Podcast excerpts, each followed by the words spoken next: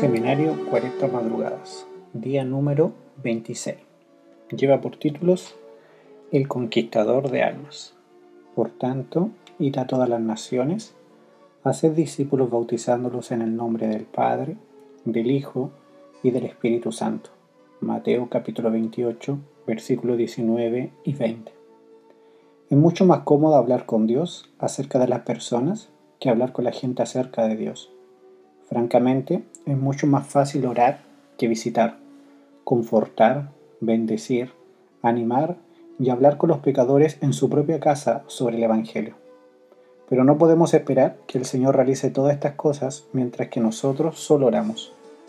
Cristo, con su ejemplo, nos enseñó la importancia de la oración, pero hizo algo más que orar.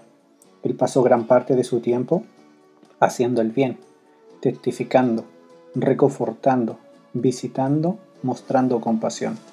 Cristo es un Dios de acción. Jesús era un conquistador de almas. Él ayudaba al pueblo desinteresadamente todo el tiempo. Le mostraba compasión, atendía sus necesidades, ganaba su confianza y luego anunciaba las buenas nuevas a los pecadores. Jesús nunca cambió. Él desea hacer lo mismo hoy, pero solo puede hacerlo si, con tu ayuda, se lo permites.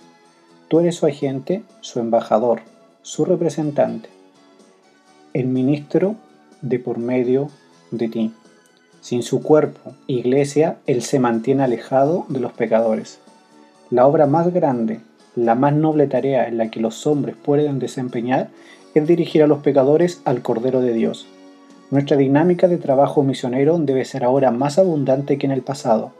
Dios nos dice, id, enseñar y predicar a Cristo, instruir y educar a todos los que no conocen la gracia, la bondad y la misericordia.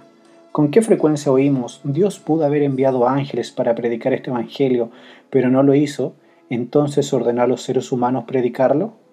Jesús le ha confiado esta misión. Comparte a Jesús con todos sus amigos en la oración. Preguntas para meditar. ¿Qué destaca usted de la lección de ahora? ¿Qué es lo que usted hará ahora mismo?